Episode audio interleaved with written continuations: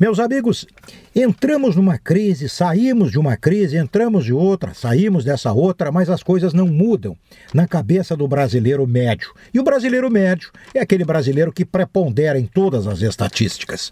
As últimas horas, nos últimos dias, o SPC Brasil, Serviço de Proteção ao Crédito, e o Conselho Nacional de Dirigentes Logistas fez-nos saber que em torno de 38% dos brasileiros estão no vermelho. Estar no vermelho significa você tinha uma conta para pagar no dia primeiro, não pagou. No dia 2 você está no vermelho. Mas isso acontece. O problema é pessoas que atrasam por semanas e meses. Aí fica difícil o cara sair do fundo do poço. Então tá. A renda, é dito também que a renda, isto é, os recursos financeiros da pessoa ou da família, não são suficientes para as despesas. Não, espere um pouquinho. Espera um pouquinho. Você tem que, você que está me ouvindo sabe disso, eu sei.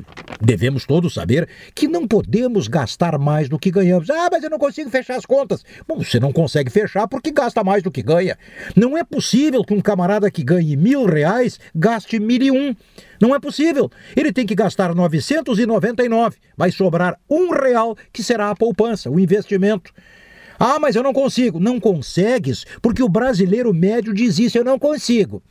As pessoas continuam a confundir necessidade com desejo. Eu preciso, por necessidade, de um par de sapatos. Mas eu não tenho por que ter 15 ou 20 pares de sapato em casa. E há mulheres que têm bem mais que isso.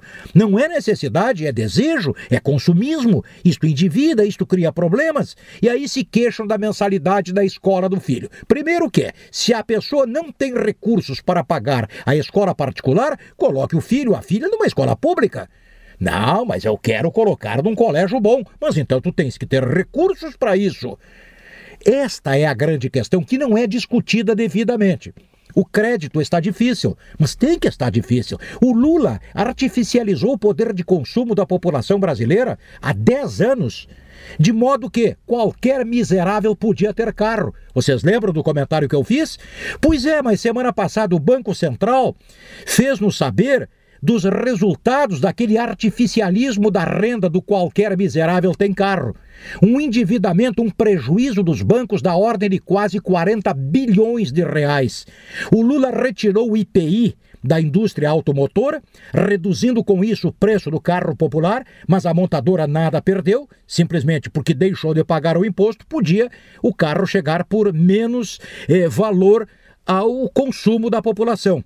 E o elástico do crediário era de 100 pagamentos. 100. Você comprava um carro para pagar em 100 meses. Ora, boras, o cara entrava nessa.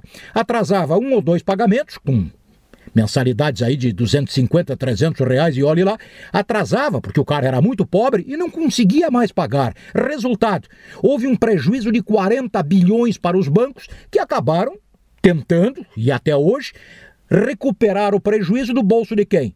Dos trabalhadores que estão dentro de uma disciplina de consumo. É isso. O brasileiro não tem disciplina diante dos seus gastos, se endivida e culpa o governo. É isso. E também não tem discernimento para entender quando um oportunista barato artificializa o crédito para dar a impressão que a renda pessoal ou familiar cresceu.